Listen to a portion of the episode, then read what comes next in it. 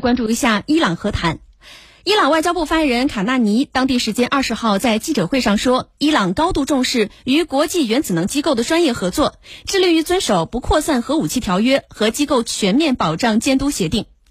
卡纳尼当天回应有媒体援引国际原子能机构消息源报道，伊朗生产丰度为百分之八十四的浓缩铀时说，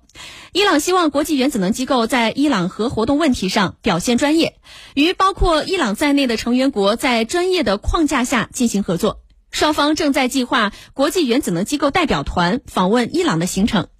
详细情况，我们来听一下中央台驻伊朗记者李建南的报道。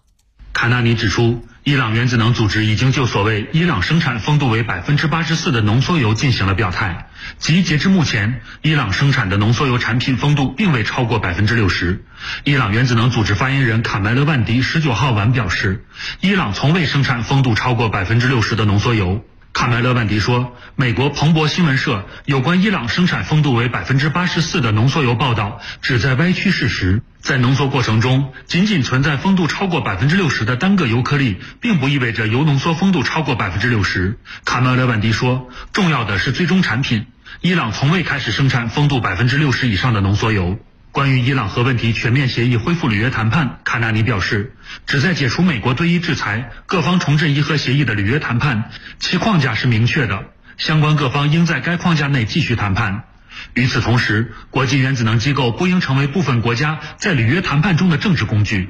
伊朗期待与该机构就本国和平核活动进行专业磋商和技术交流。卡纳尼说。伊朗致力于遵守不扩散核武器协定及保障协定。伊朗与国际原子能机构开展专业性合作，是伊朗同该机构保持联系、加深合作的重要原则。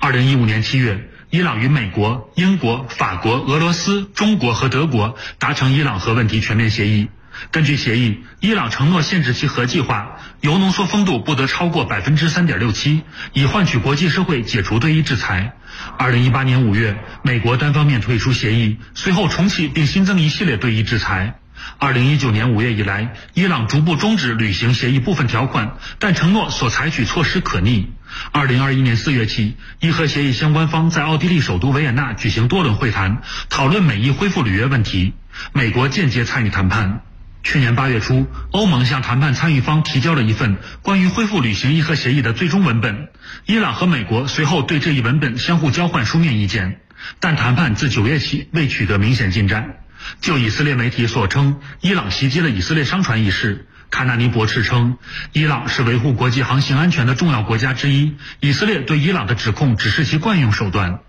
他表示。多年以来，以色列始终危及他国安全，破坏地区稳定，因此无权指责他国。针对伊朗和沙特的关系，卡纳尼指出，伊朗多次强调，如果沙特有认真的政治意愿，伊朗也将继续同沙特举行推动双边关系正常化的谈判。